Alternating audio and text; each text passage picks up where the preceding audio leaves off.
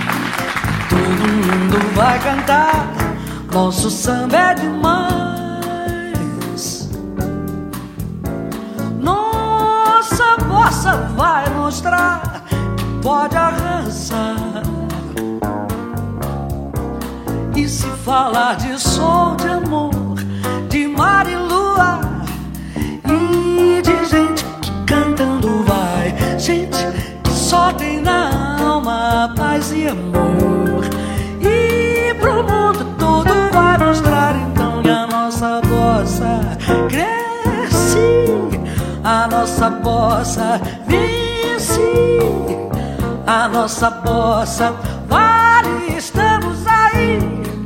E pro mundo todo vai mostrar então que a nossa bossa cresce, a nossa bossa vence, a nossa bossa vale, estamos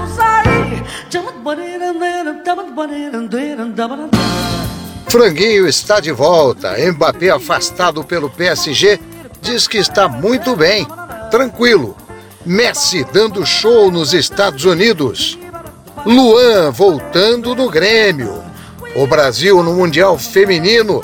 Nossos dirigentes estão dormindo em pé? Quem sobe e quem desce no Brasileirão? Vamos às manchetes do dia. As manchetes do dia. Afastado pelo PSG, Mbappé distribui autógrafos e diz: Estou muito bem. Messi faz dois, dá assistência e Inter Miami goleia o Atlanta United. Renato Augusto dá show e Corinthians vence o São Paulo em jogo de ida da semifinal pela Copa do Brasil. E em Porto Alegre, Jogando como um time, o Flamengo bateu o nervoso Grêmio de um só jogador, uruguaio Luiz Soares, 2 a 0. Renato Gaúcho pediu e foi atendido. O Grêmio acertou o retorno de Luan. Lito Cavalcante. Depois de ter sido humilhado, agredido, quase assassinado por fascínoras de torcida organizada, Luan está de volta ao Grêmio aliás, de onde nunca devia ter saído. Foi abraçado pelo Renato Gaúcho, que garante que com ele, Luan vai voltar a jogar a belíssima bola que jogou há tempos idos. Tá certo, o Luan mesmo criou a sua cama e agora deita na má fama. Mas será que o Renato enlouqueceu ou ele tem realmente essa varinha de condão para transformar o Luan no craque que ele prometia ser e nunca foi? Vamos começar? Rodrigo Gini. Pois é, a Copa do Mundo Feminina rolando a todo vapor na Austrália e na Nova Zelândia, e o Brasil fez sua parte na estreia, 4 a 0 diante do fraco Panamá, a Marta poupada por boa parte do tempo, mas foi só o começo, só a primeira rodada, muita coisa para acontecer. A começar pela partida com a França desse sábado pela manhã, que para muitos é a definição do grupo, vai apontar quem avança como primeiro lugar. Gostaram da estreia das brasileiras? E o que, a gente pode esperar para esse restante de competição? Vamos longe?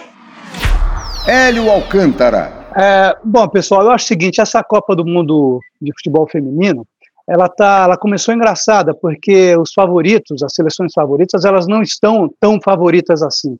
É, a gente teve alguns tropeços importantes e esse jogo do Brasil contra a França no sábado é que define o primeiro colocado do grupo Provavelmente, porque as outras duas adversárias são muito fracas, né? Jamaica e Panamá.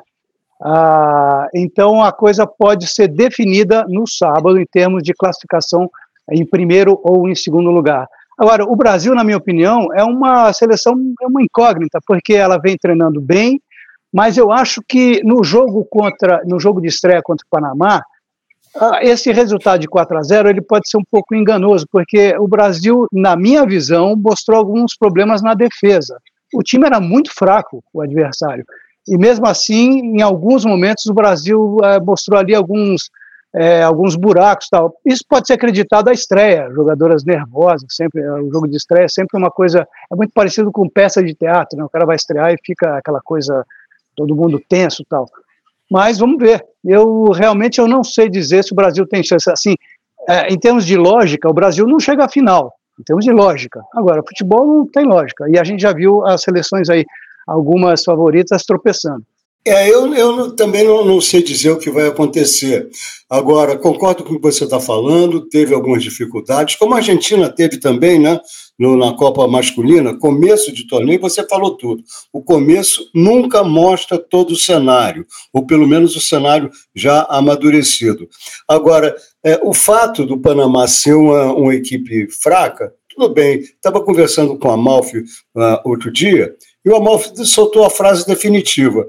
Ora, se o adversário é fraco, o Brasil fez o que bons times fazem com adversários fracos. Foi lá e goleou 4 a 0. Boa, Amalfi. Ailton Amalfi. Então, e, e... o Hélio estava falando das surpresas, ou poucas surpresas, a maior foi no grupo do Brasil, que, que, a, que a França empatou com a Jamaica, que também é um time fraco. Então, vamos ver sábado.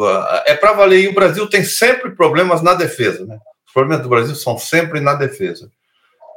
Vamos ver sábado. De atacar, né, Amalfi? É, vamos ver sábado se essa preparação toda foi bem feita, que eu acho que foi. E é, é, um, é o teste. E aí vamos, depois que passar, que eu acho que vai passar em primeiro ou em segundo, a gente volta aqui no Franguinho a falar, a, a, a discorrer sobre o assunto. Eu ia usar aquela piada batida de que o Brasil achou o canal contra o Panamá, mas enfim, né? Não vou fazer isso. É, tá a batida não é como, boa. É ótimo. Como o Elinho, é como o Elinho colocou, é, essa Copa de 32 equipes, ela está mostrando, primeiro, que não tem mais bobo no futebol feminino. Porque eu esperava placares mais dilatados. A, né, os próprios Estados Unidos foram 3 a 0 no Vietnã, que não é assim uma potência no futebol feminino. E tirando Espanha, Brasil e Alemanha, que golearam, você tem placares ali bem apertados de seleções que poderiam ou que deveriam estar brigando, como a Suécia, etc. Então, Noruega. A Noruega perdeu para a Nova Zelândia na abertura, então é, muitas equipes começando bem, outras não tanto, mas é como vocês colocaram, primeiro jogo, estreia, etc. E o Lipro lembrou perfeitamente bem, né? A Argentina começou perdendo para a Arábia Saudita na Copa Masculina, no fim das contas foi lá e levou. O mais importante para o Brasil, que é aquilo que eu já comentei outras vezes, é passar em primeiro lugar no grupo, porque é aquela história.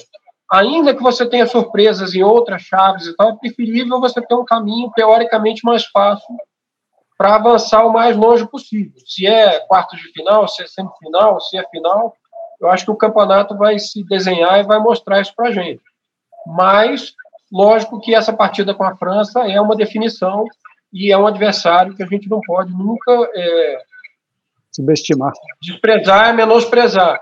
Se bem que o que a Jamaica fez na primeira partida deveria servir como alerta. Tomara que o Brasil entre em campo com seis pontos, já com a classificação encaminhada, e aí contra a Jamaica possa jogar solto. E a gente nunca pode esquecer que, além da coisa da estreia, a Marta passou boa parte do tempo no banco. Então, é, também tem isso, né? A gente começou ali com 60%, 70% da força, guardou o melhor para o fim. Sim, olha, tem uma coisinha também, o retro, desculpa, Malf, o retrospecto da França, jogando em casa na Copa de 2019, perdeu nas quartas de final. Como atenuante, perdeu para os Estados Unidos, que progrediria até ser a campeã. Mas será que a França é tudo isso? Tudo bem, será que o Brasil é tudo isso? Vamos ter que esperar o sábado para ver. É, se a França é tudo isso, a gente não sabe. Mas eu, se eu fosse o Rodrigo Gini, eu sairia da gravação do Franguinho e iria patentear a seguinte frase: Não tem mais bobo no futebol, vírgula, feminino, ponto. Dá para ficar rico com essa frase, Gini? Essa eu tenho certeza que ninguém disse antes. Ninguém. Não, no, no franguinho só. No Vocês seriam o feminino. Vocês seriam o feminino. É, dá para ficar milionário com essa frase. Não tem mais boba no futebol. Ah, tem mais sim, jeito. é verdade. Debate Franguinho. Um debate bem temperado. Será que os cartolas brasileiros estão cegos? Será que eles não veem o que está acontecendo em volta deles?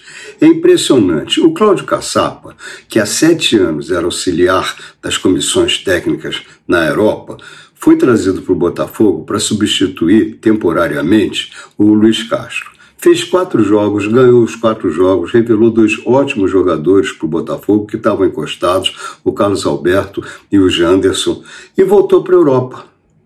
Ninguém viu nada, não teve uma proposta para ele, num período em que times aí precisando de técnicos estavam na busca. Bom, Cláudio Caçapa passou despercebido para esses times. Chegou na Europa, o John Textor, que é dono do Molenbeek também do Botafogo, demitiu toda a comissão técnica que levou o Molenbeek da segunda para a primeira divisão e colocou o Caçapa como técnico principal do time. Assim como ele, vários técnicos brasileiros passam por aqui, brilham, mas como não tem tradição, voltam para o esquecimento. Futebol brasileiro realmente é um mistério. É, realmente existe uma cegueira, existe uma, uma miopia, para dizer melhor, do- dos, dos dirigentes brasileiros e uma falta de coragem para acreditar. Né? Se a gente tivesse uma realidade como na Argentina, em que você treina, você forma treinador na própria equipe, pega ex-ídolos, coloca para treinar no time B ou treinar o sub-23, etc., e houvesse esse fluxo de formação, talvez isso fosse um pouco menor. Mas é, é, o Caçapa é um exemplo, embora eu acho que quatro jogos seja um pouco para você avaliar na realidade de futebol brasileiro, porque ele foge um pouco do perfil, quer dizer, todos os outros treinadores é, que andam lá fora, que não estão sendo considerados, tiveram uma rodagem no futebol brasileiro e não chamaram atenção ou não foram bem aceitos o suficiente para permanecer no Brasil, mas é claro que existe isso sim, quer dizer, é, talvez um pouco por cobrança de torcida, um pouco por medo de, de arriscar, medo do novo, e a gente tem que admitir que são poucos os treinadores que têm aparecido com esse perfil. O Fernando Diniz talvez seja um que é, tem aí um pouco mais de, de visão, mas os outros nomes todos passaram por aí, não deixaram essa marca tão grande. Mas, de todo modo, é um fenômeno, sim. É, é, falta coragem. E, por outro lado, eu acho que essa turma toda também está muito bem lá fora e com um campo de trabalho que não justificaria trabalhar no Brasil agora diante da cobrança, diante do. É uma outra realidade. Eu acho que está tudo muito bem, ganhando dinheiro, é, tendo a chance de desenvolver o seu, tra... seu trabalho sem tanta corneta, sem tanta cobrança. Pode, podem ser nomes para o futuro. É, o Silvinho que o diga, né? Desculpa, desculpa, Elinho, só para dizer, o Silvinho que o diga, né? Que comprova bem aí essa, essa argumentação do Rodrigo.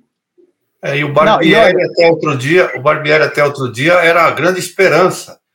A grande esperança. Onde está o Barbieri hoje? Todo mundo queria o Barbieri, ele é um cara novo. É, não vou nem, o, o Gino já falou esses nomes, Silvinho, Jardine, o Barbieri, onde está? Eu não tenho nenhuma dúvida que se algum time é, tiver na iminência de demitir um técnico, o primeiro nome a ser lembrado vai ser o do Mano, que está na praça. Ninguém vai encarar o Barbieri de novo.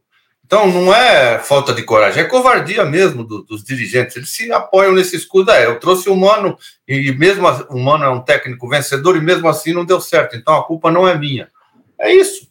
Pode ser. Agora, eu volto a, ao que o Lito falou no início, né, quando ele fez a, vamos dizer, a provocação, entre aspas, é, que é o seguinte, o, o John Textor, ele tem uma, ele mostrou que tem uma visão muito mais apurada, muito mais técnica e muito mais de negócio do que o pessoal daqui do Brasil, porque ele pegou, quando o Caçapa passou por aqui, manteve o Botafogo na mesma batida é, e foi embora, ele não, ele rapidamente pegou o Caçapa e botou no clube, que agora esqueci o nome, que passou da segunda para a primeira divisão. Quer dizer, se o Caçapa fosse ruim, ele não faria isso, tá certo? Então acho que tem uma, uma visão de negócio, porque o cara, até onde eu sei, o, o esse americano não entende de futebol. A gente entende mais do que ele, mas de negócio e de sacar que esse cara pode dar frutos para ele, porque trata-se disso, né? É grana. É, e projeção tal. É, ele mostrou isso claramente na minha, na minha visão. É, ele, ele, ele montou um, um, time de scout no Botafogo que está dando ótimos resultados. O Botafogo tem destaques que há um ano atrás eram absolutamente desconhecidos do Brasil. Então, isso mostra realmente que o que precisa é uma visão empresarial, que, como o Rodrigo colocou, como a Malfi enfatizou, é, falta aos nossos, aos nossos dirigentes. Eles não são absolutamente profissionais. Eles estão lá para tirar proveito pessoal, ou proveito político, ou para satisfazer seus egos empobrecidos. Agora, o fato é que, com isso, quem paga são os clubes. Cantinho da Série B, com Luiz Ademar. Vitória, campeão simbólico do primeiro turno da Série B. Amigos do Franguinho, aqui é o Luiz Ademar para falar com vocês sobre a Série B do Campeonato Brasileiro. Para quem não conhece ainda, eu vou explicar. São 20 clubes participantes, turno e retorno, 38 jogos. Os quatro primeiros colocados garantem acesso ao Brasileirão de 2024. O primeiro colocado é campeão, lógico. E os quatro últimos são rebaixados, certo? Terminou a 19 rodada na última segunda-feira, 24 de julho, e o Vitória foi o campeão simbólico do primeiro turno. Vitória do, do técnico Léo é, Condé, fazendo uma campanha brilhante, jogou e venceu a Chapecoense por 1 a 0 em casa, gol do Léo Gamalho. Enfim, chegou com 37 pontos, mas tem uma turma toda perto do Vitória, campeão moral do primeiro turno. O Novo Horizontino, por exemplo, 36 pontos, um ponto atrás, venceu o Criciúma em Criciúma por 1 a 0. Chegou na vice-liderança nesse turno e olha, tirou o Criciúma que fez grande campanha do G4. O Criciúma é o quarto, quinto colocado com 34 pontos. O terceiro colocado é o Vila Nova, que tropeçou em casa, empatou 1 a 1 com o Lanterninha ABC e aí deixou a liderança para a terceira colocação, mas com 35 pontos, dois do Vitória.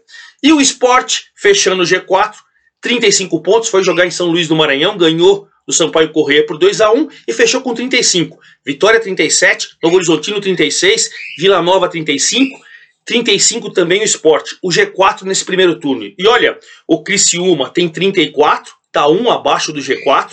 O Guarani tem 32, 3 abaixo. O Mirassol 31 e o Juventude 30. E olha, quem pode chegar a 33 tem 30 é o Botafogo de Ribeirão Preto, que o seu jogo com a Chapecoense em Ribeirão Preto não aconteceu por problemas meteorológicos. Mas quando acontecer, se ele vencer, ele está colado também. Então vejam como o segundo turno promete, hein?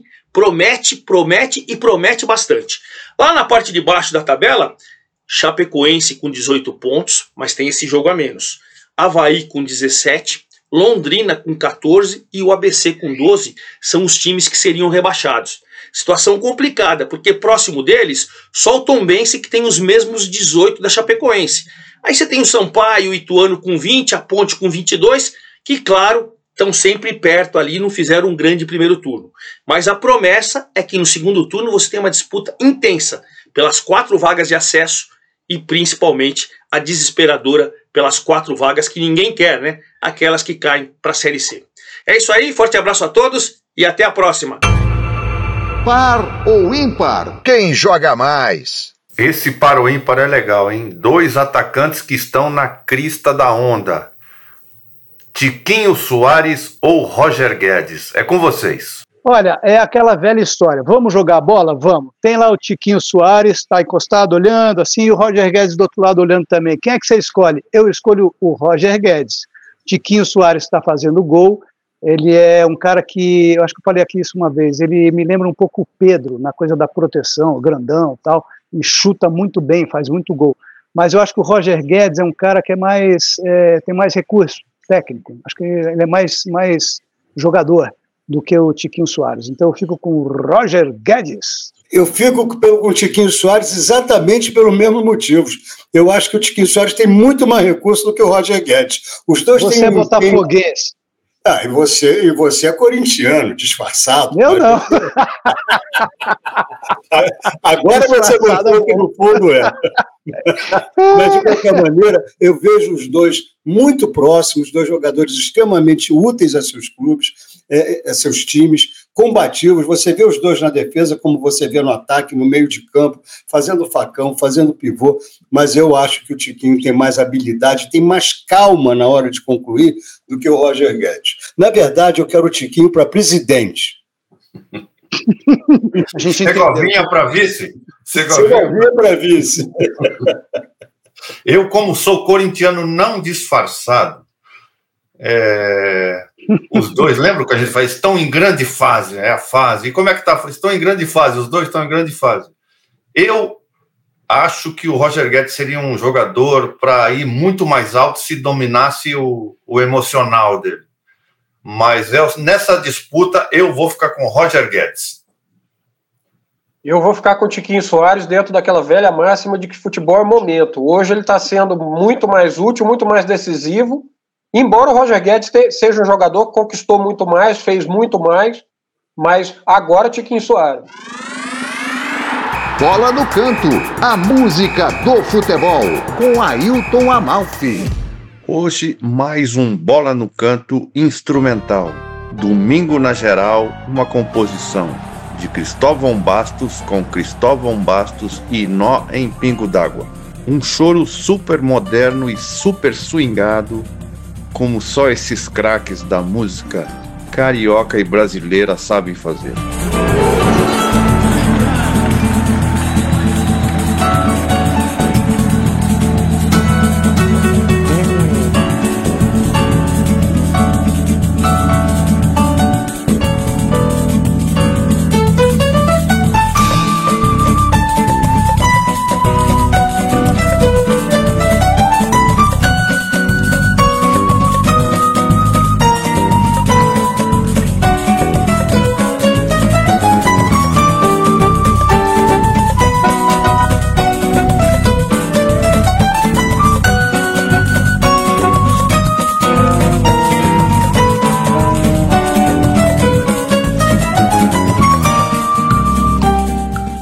Ouvindo esse choro, dá para imaginar dribles de Garrincha, gols e passes de Zico, gols de Roberto Dinamite e dribles de elástico de Roberto Rivelino.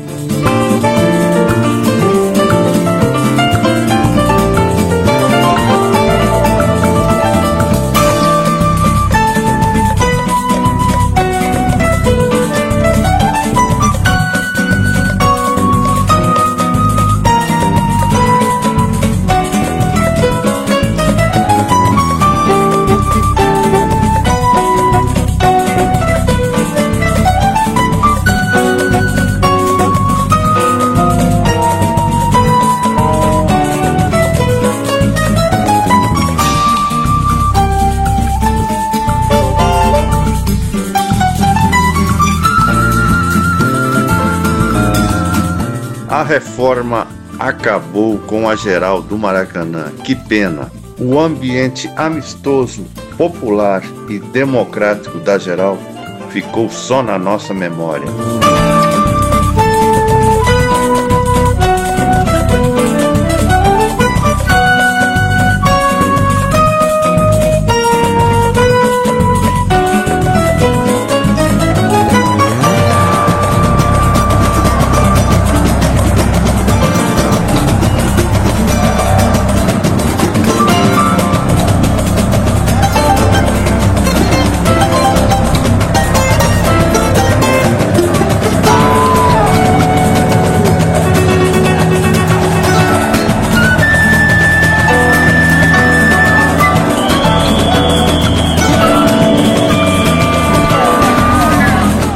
Hoje o Bola no Canto não teve canto, mas em compensação ouvimos o balanço inigualável do Nó em Pingo d'Água. Até a semana que vem.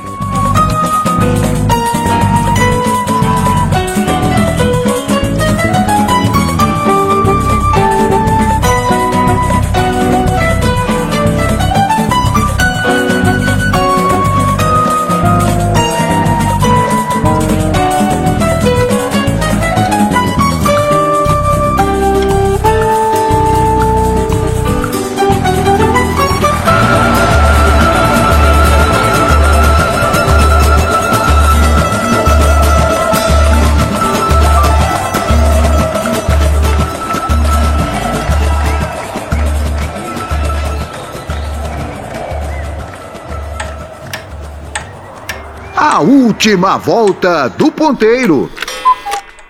Bom, um assunto que começa a tomar forma é a tal da gangorra, ou ioiô, como você queira chamar, no Campeonato Brasileiro. Depois de 16 rodadas, a gente não chegou nem à metade do campeonato, hein?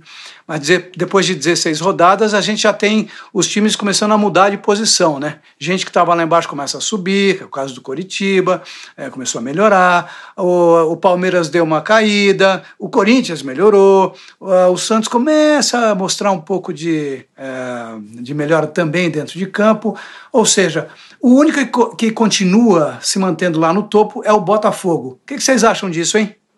É, esse sobe e desce, gangorra, ioiô, chame-se como, como se quiser, é típico de um campeonato de 38 rodadas. Não tem jeito de um time manter é, toda essa regularidade, a menos que esse time seja o Botafogo, mas isso é outro caso, como diria aí o Elinho. Né? não aguentei, desculpe, o velho Botafogo que falou aqui. Não, mas não.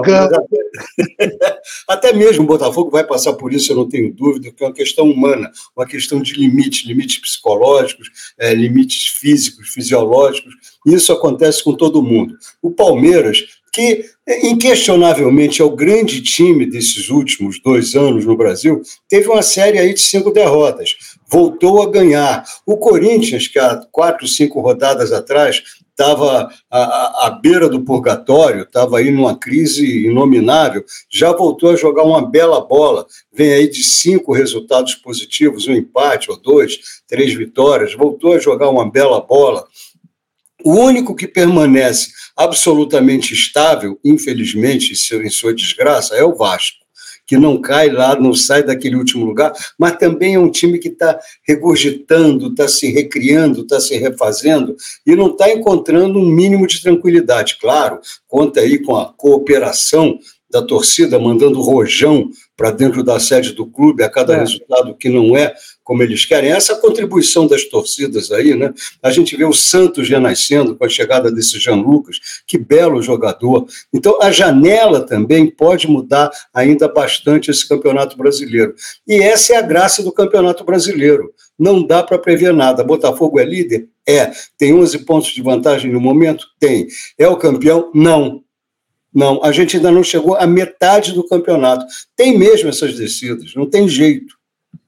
É, não, e Lito, é isso Desculpa, Malfi, é, só para não perder o, o, comentário do Lito, é, e eu, eu acho o seguinte, que nessa gangorra, o que a gente tem que ficar atento no, nesse segundo turno é para ver o time que está começando a subir, vamos dizer assim, porque o que importa é na chegada, né? A reta de chegada do segundo turno. Quer dizer, a gente começar a perceber qual é o time que está é, com mais consistência e que está indo na direção do primeiro lugar. Quer dizer, não esses que ficam. É, por exemplo, o Fluminense é um grande exemplo, né? começou muito bem, a gente falava do Diniz, porque o Diniz é um grande técnico e tal. Agora, e especialmente depois que ele foi levado para a seleção brasileira, a gente está meio ali, a gente, eu digo a classe, né, os jornalistas, de modo geral, não fala mais o Diniz, até ali alguma coisa assim, não, tá, vamos ver, ele está dividido. Então tem essa. A gente precisa ver qual é o time que vai mostrar mais consistência nesse segundo turno, porque aí vai chegar um momento que não vai dar mais tempo. Quem tiver mais forte vai levar. E nesse momento eu não sei que time é esse. juro que eu não sei porque o Fluminense caiu, o Palmeiras caiu, parece estar se levantando, o Corinthians é uma incógnita, porque tem a força da torcida, o Flamengo eu acho que é uma coisa meio morna, não acho que vai, não acho que vai dar certo com o São Paulo em termos de títulos, mas é só um acho. Eu sinto isso.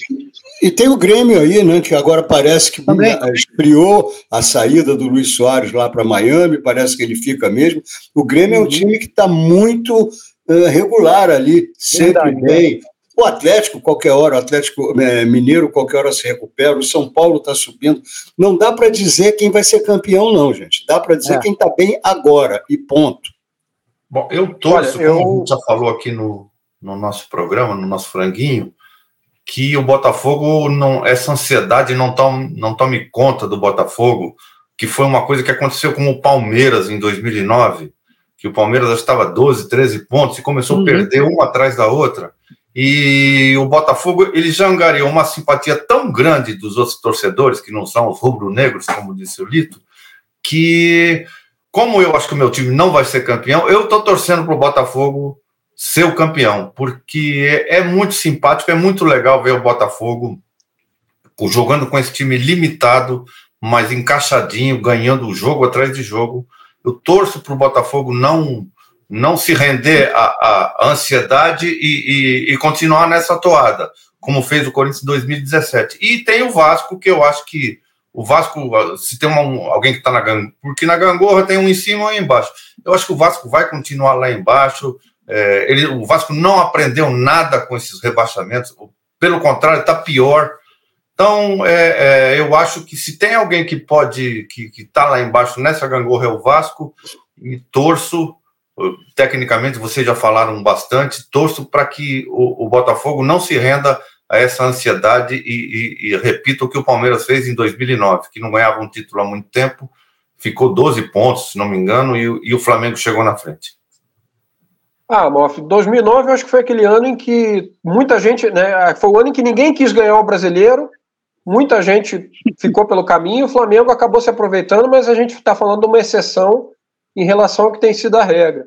E para ficar numa seara que é cara a mim, ao Lito, eu diria que a gente está vendo no Brasileirão que está vendo na Fórmula 1 também. Você tem uma Red Bull lá em cima, que não dá sinal de fraqueza. Lá embaixo, né, né logo depois, você tem uma briga de foice ali pelo segundo lugar. Mas o primeiro eu acho muito difícil, pelo que o Botafogo tem mostrado, pela, é, é, tudo bem, vai oscilar, vai perder jogo, vai, vai se recuperar, mas com 11 pontos de gordura, a essa altura do campeonato, eu acho muito difícil você abrir mão, você perder o título. Teria que fazer o Botafogo um esforço muito grande, que eu não vejo como, até porque o, Bruno Lage começa naquele caminho que o Luiz Castro desenhou e que o Caçapa soube manter realmente, do segundo lugar para baixo, você tem uma briga de foice ali que eu não conseguiria apostar quem pode ser vice, quem poderia ser, quem seriam os classificados para Libertadores, mas Botafogo lá em cima está no melhor estilo Red Bull, está voando, e mesmo com janela, mesmo com reforço e tal, isso é uma coisa que demora tempo para você assentar, né? Você não tem jogadores que chegam e mudam o, o, a característica, mudam o, o, patamar de um time em uma partida ou outra, até essa coisa assentar, eu acho que o Botafogo já botou uma mão na taça e vai botar a outra. Corajoso, hein, Gini? Corajoso. Agora, uma coisa também da, do Vasco, gente, que, que nós estamos dando aqui como afundados, como, como afundado, a gente já, um mês atrás, falou isso também do Corinthians. E agora é. chegou um técnico lá, argentino, milongueiro, esperto, experiente, que é o Ramon Dias. Jogou muita bola, diga-se de passagem. Muita, muita, muita. Eu, eu cobri a, a, Copa de 82, o que o cara jogou é realmente um, um cara que tem muita história e muita rodagem no futebol. E é argentino, está acostumado com esse nosso temperamento instável dos nossos dirigentes. Emocional. Exatamente. Então, eu não descarto o Vasco não para ser campeão, mas eu não digo que o Vasco já caiu de novo, não. O Curitiba, a gente falava isso, a mesma coisa, foi lá e ganhou do Fluminense. É o ioiô, é a gangorra, é o campeonato brasileiro. Ó, e eu queria só para não deixar passar, né, a falar um pouquinho dos jogos de terça e quarta-feira da Copa do Brasil. Ah, os jogos de ida. Na terça-feira, lá no Itaquerão, o Corinthians achou um gol uma atuação soberba do Renato Augusto, do veterano Renato Augusto, achou um gol contra o São Paulo, que é um time muito mais consistente e organizado, né, pelas mãos do Dorival Júnior, e fez 2 a 1 um.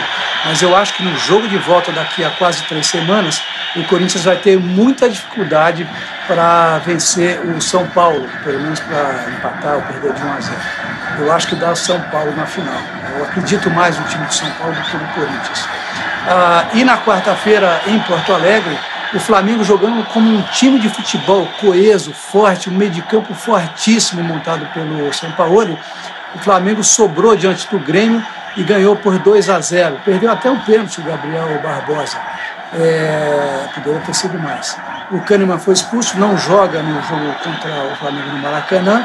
E eu acho que a final dessa Copa do Brasil vai ser São Paulo e Flamengo. Eu posso quebrar a cara, né? Porque pode dar Corinthians, mas eu acho que Flamengo e São Paulo são os melhores times ah, para fazer essa final da Copa do Brasil. A ver. Bom, e essa edição do Franguinho Sem Censura chega ao fim. É, a gente lembra, antes de encerrar, que você pode apertar aí o seu sininho para receber notificações do Franguinho, uh, dê o seu like e vire um dos seguidores do programa. Você ajuda a gente a chegar aos mil seguidores e depois vai bater nos dois mil seguidores, tá bom? Um grande abraço, boa semana a todos, tchau! Pois é, o Caçapa, logo que ele foi, né, que, que ele saiu para jogar na França, foi Lyon e tal, uma colega do jornal lá do Estado de Minas ligou para ele para saber como é que tava, fazer uma matéria e tal. E aí ele, não, estou muito bem, estou gostando, me adaptando à cultura e tal, mas tem essa coisa, né? Você vem para cá, nem sempre a família tá perto e tal.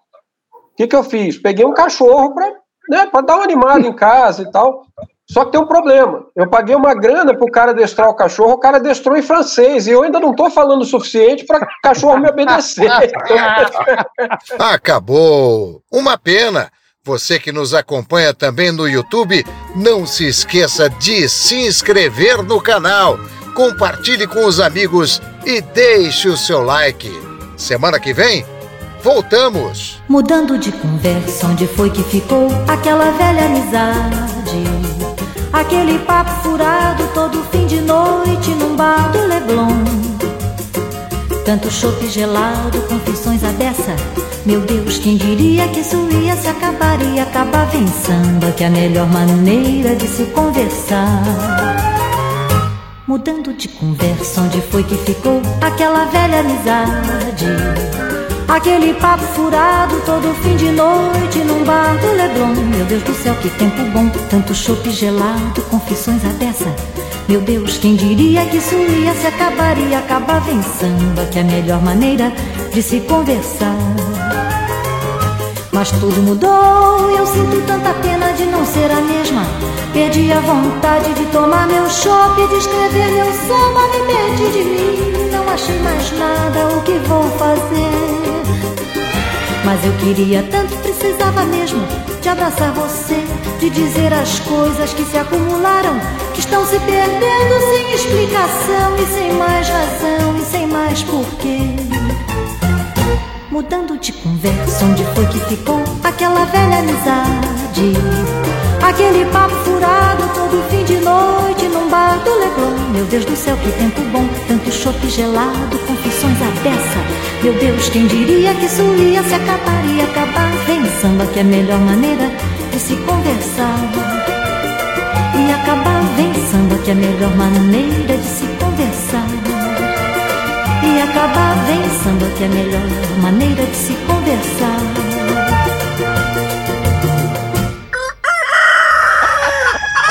Franguinho sem censura. A resenha esportiva em que a linha é não ter linha.